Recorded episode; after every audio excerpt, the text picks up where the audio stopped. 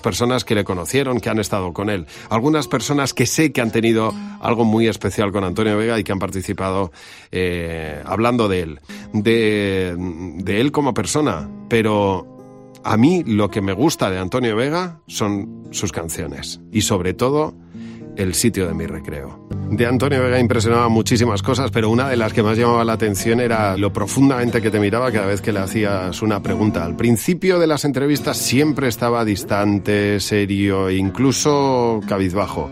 Pero una vez que ya te miraba a los ojos, la cosa fluía y él te contaba lo que le pidieras y sobre lo que le pidieras.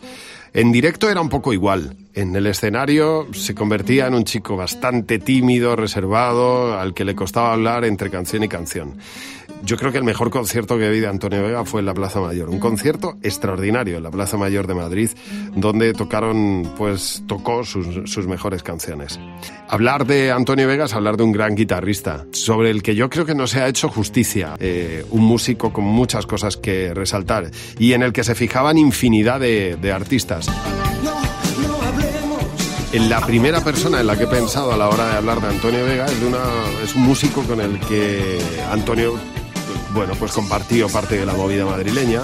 Los dos eran de ciudades distintas, pero desde luego tuvieron muchísimas ocasiones para conocerse en, eh, el estudio y hacer cosas. Teo Cardalda, en su momento, estaba con cómplices y, bueno, tiene muchas cosas que contar sobre Antonio Vega. Le mandé un WhatsApp y me respondió esto. Bueno, hola Javi Nieves. Eh, Hablar de Antonio Vega es hablar de magia, hablar de un superhombre, hablar de algo que traspasa, yo creo, eh, incluso la música, que es lo más grande que hemos tenido en común él y yo tantos años.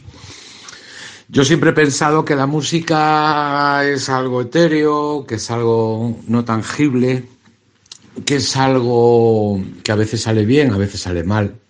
Yo creo que esa es la, magia y lo mejor de la música, el, no saber a dónde vas exactamente nunca y el conseguir subir montañas como le gustaba tanto a Antonio eh, sin saber que las está subiendo. ¿no? Yo siempre he tenido, he tenido eh, mucha confianza en canciones que no han llegado a ningún sitio y después he conseguido subir montañas que nunca pensaba que podría subirlas, hablando musicalmente.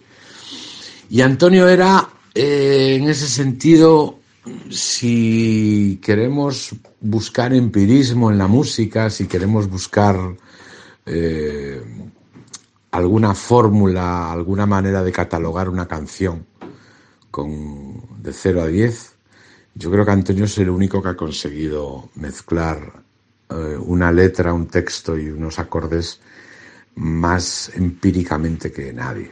Yo creo que Antonio eh, tenía algo muy, muy especial, tenía una varita mágica con la que eh, conseguía hacer canciones como una décima de segundo, como la que da nombre a tu, a tu experiencia, al sitio de mi recreo.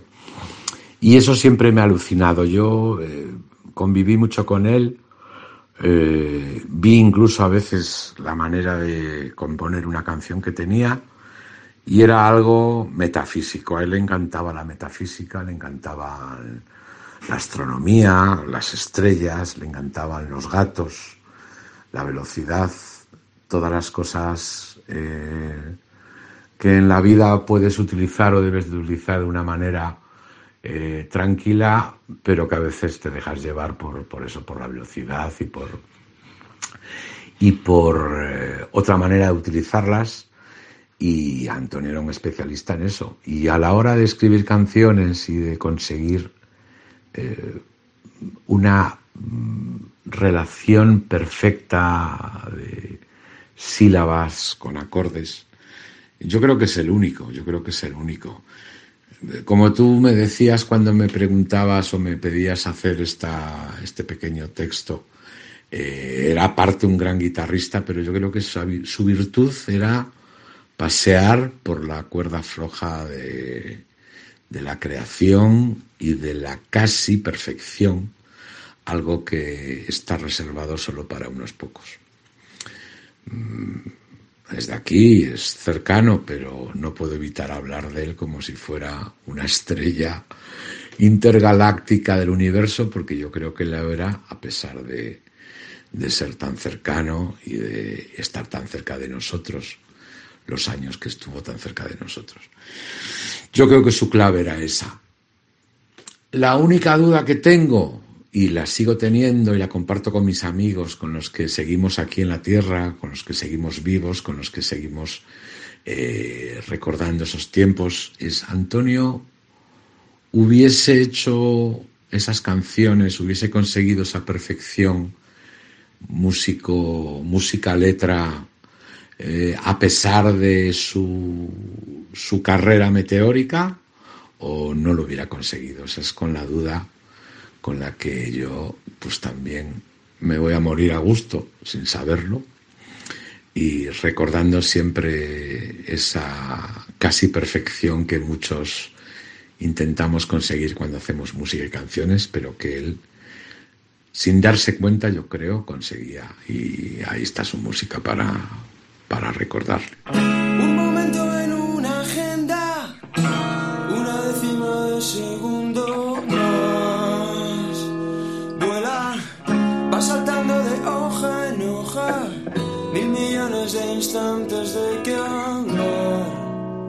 Yo tengo que decirte que una vez me subí a ese bólido de la magia y es una anécdota que yo siempre recuerdo como un momento súper especial. Yo estaba en un estudio produciendo a Poch y Nacha Pop estaba en el estudio de al lado grabando, yo creo que era su cuarto álbum. Y en los descansos estábamos grabando por las noches, que era el momento también súper apetecible de grabar, grabábamos por las noches. Me acuerdo que me enseñó los acordes de una décima de segundo, que era un tema que grabó Nacha Pop, pero yo saqué los acordes con piano. Eh, ellos estaban siendo producidos por un productor inglés que se llamaba Peter McLamy, que era un productor fantástico, y yo estaba produciendo a, a Poch en el estudio de al lado. Y cuando ya me supe los acordes, me senté al piano acústico que tenía eh, el estudio y tocamos por primera vez una décima de segundo en la versión piano bar. Y ya la segunda vez que la fuimos a tocar, eh, que ya un poco tenía yo claro los acordes, él la cantó al lado del micro, con cascos los dos, yo toqué el piano y el listo de Peter McNamee, que era un inglés muy listo, la grabó. Y esa versión de primera toma fue la que se quedó eh, después en el disco de Nacha Pop. Había dos versiones de una décima de segundo, la versión normal de Nacha y la versión piano bar. Y cuando paramos de tocar y Peter nos dijo, hey chicos, he grabado maravilloso. Y ahí se quedó, se quedó para siempre. O sea que yo tengo el, el honor de haber compartido con ese, ese monstruo mágico que era Antonio Vega, haber compartido con él un momento tan maravilloso y que sobre todo quedó grabado en la memoria de todos y quedó ahí en, un disco. Otra persona que compartió con el estudio eh, fueron Amaral. Eh, Juan, sobre todo, destaca que es un gran guitarrista. También le mandé un WhatsApp preguntándole por Antonio Vega. Hola Javi y hola a todos los que nos escuchan a través de la radio. Eh, soy Juan Aguirre, guitarrista de, de Amaral y bueno, si me preguntáis por un recuerdo sobre Antonio Vega, bueno, los primeros son cuando éramos adolescentes y él venía a tocar a nuestra ciudad, a Zaragoza. Alguna vez lo vimos tocar en, un concierto multitudinario del Paseo de la Independencia, en las fiestas del Pilar. Y luego más adelante, pues a, tanto a Eva como a mí nos hizo muchísima ilusión que un día eh, tuviésemos una conversación con él por teléfono y él nos dijo que, que le encantaba eh, una canción que, que se incluía en, en, nuestro segundo disco. La canción era Como hablar y, y, más adelante pues él la eligió para, para que formase parte de un disco de versiones que hizo, ¿no? Y, y, bueno, yo destacaría, eh, por decir algo que, que normalmente no, no se no, a lo que no se suele hacer referencia, pues que además de un gran compositor de canciones y, y, un gran músico, pues a mí me parecía un gran guitarrista. Recuerdo que, que él me, me, me dijo que me pidió que grabase las guitarras, puesto que la canción la habíamos escrito Eva y yo, y yo le dije, bueno, Antonio, yo he visto mil veces tocar la guitarra y, recuerdo tu manera tan peculiar de estirar las cuerdas y siendo tu disco yo creo que deberías grabarla tú, ¿no? Y bueno, recuerdo que, la que se quedó en el disco es la primera toma que fue maravillosa y, bueno, con eso quiero decir que, que él era muchas cosas, un gran, un gran escritor, un gran cantante, muy personal, con, con un mundo de imaginación muy intransferible, muy propio y también un gran guitarrista.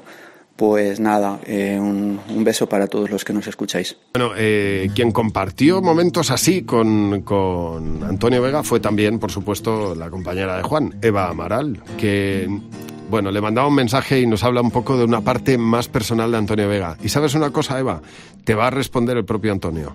Hola Javi, hola a todos los que nos escucháis. Soy Eva Amaral y bueno, tengo recuerdos eh, maravillosos del de, de tiempo que pasamos con, con, Antonio Vega, sobre todo pues cuando vino al estudio a hacer, hacer con nosotros una, una versión de cómo hablar. Eh, porque ahí es donde, donde más tiempo pudimos pasar con él, ¿no? Y donde más pudimos charlar. Y es curioso porque, bueno, pues yo tenía, y muchas personas creo que tenemos, o teníamos, esa imagen de, de, de chico un poco melancólico que, que podías ver en sus fotos y en sus letras que, que eran o sea, contienen una sensibilidad impresionante, ¿no? Entonces, pues tenías una imagen de él como muy melancólica y resulta que nos encontramos con una persona con un sentido del humor impresionante, además de estas personas que están serias y de repente sueltan un, un, una cosa súper ingeniosa que te, que te mueres de risa, además así sin despeinarse, ¿no? La verdad es que ni, ni soy un chico triste, todo lo contrario, ni soy un chico solitario que estoy todo el día rodeado de, de amigos, de gente y que me gusta mucho la soledad y disfrutar de la soledad, pero de esa soledad que te inspira el estar rodeado de amigos, digamos, ¿no? Buscar esos momentos para ti, que yo creo que los busca todo el mundo, ¿no? La verdad es que no es, no es demasiado exacto el tema de ese chico triste y solitario. ¿no? Entonces eso pues me llamó muchísimo la atención y, y, me encantó conocerlo. Quizás, bueno, pues tenía ese sentido del humor tan increíble porque era una persona muy inteligente, tenía una inteligencia fuera de lo normal y, y se podía notar pues desde su música, sus letras hasta cualquier comentario que hacía, cualquier reflexión sobre, sobre cualquier asunto. Así que, que bueno, fue un, un honor conocerlo y, un verdadero placer y un privilegio poder pasar un ratito con él. Siempre he pensado que el canto del loco y en concreto Dani Martín eh, son un poco el relevo de todos los grandes grupos de la movida madrileña, todos los grandes grupos de no de la movida. Bueno, voy. Siempre he pensado que el canto del loco y Dani Martín eran de alguna manera el relevo de los grandes grupos de los años 80. Ellos sabían captar la esencia de los mejores grupos y además su carrera ha sido muy parecida tanto eh, a la carrera, por ejemplo, de Nacha Pop o de Los Secretos, con, con, una carrera como grupo y luego brillantes carreras en solitario. Esta es la opinión de Dani Martín sobre, sobre la carrera de Antonio Vega. ¿Qué tal amigos? Soy Dani Martín y, y hoy voy a hablaros de, de Antonio Vega, a, a, todos los que escucháis esto y a mi amigo Javi Nieves. Eh, sobre todo de lo que de lo que me ha transmitido y de lo que me ha generado. Eh, desde muy pequeño eh, vengo escuchándole y, y, creo que ha sido uno de esos músicos que, que ha conseguido transmitir la sensibilidad a través de las canciones, que ha logrado emocionarnos eh, de una manera muy original, personal y, diferente al resto, eh, que tenía un, una forma de, componer eh, tan bella que con tan solo una guitarra y sin ningún tipo de producción hacía que, la canción traspasase esa barrera y, y llegara al, al público. Eh, creo que está por encima de producciones, de, de, discos que, en algún momento grabó con Phil Manzanera y, creo que sus canciones estaban por encima de, todo eso. Eh, creo que es un artista único y, que nos ha dejado tesoros en, sus discos eh, gigantes, ¿no? Eh, desde Nacha Pop hasta, hasta su carrera en solitario. A mí particularmente me emociona mucho más. Eh, igual me pasa con Enrique Urquijo, sus, sus carreras solistas, aunque, aunque no hayan sido tan, tan extensas, sobre todo en el caso de Enrique, pero, pero me han emocionado un montón, me han enseñado mucho y, y por lo menos no sé si he aprendido, pero, pero sí que sí que me, me, he metido ahí adentro y, creo que, que, que, he sacado un montón de, cosas que tienen que ver conmigo, ¿no? Creo que, que era una persona eh, sensible, vulnerable, eh, tal vez eh, no muy hecha para este mundo y, y un ser superior en sensibilidad y en, y en esa capacidad de, contar historias de una manera eh, única y especial. Eh, tengo sus discos y, dentro de, de, ellos, como decía, he encontrado pues tesoros increíbles como, como, como la canción que, que, así se llama del primer disco No me iré mañana, eh, El sitio de mi recreo, Se dejaba llevar por ti.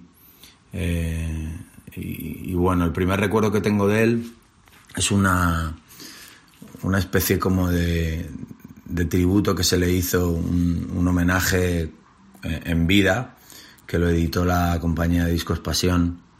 Eh, lo tengo en vinilo, es un vinilo doble, con, con canciones de Gabinete Caligari atrás, los lunes.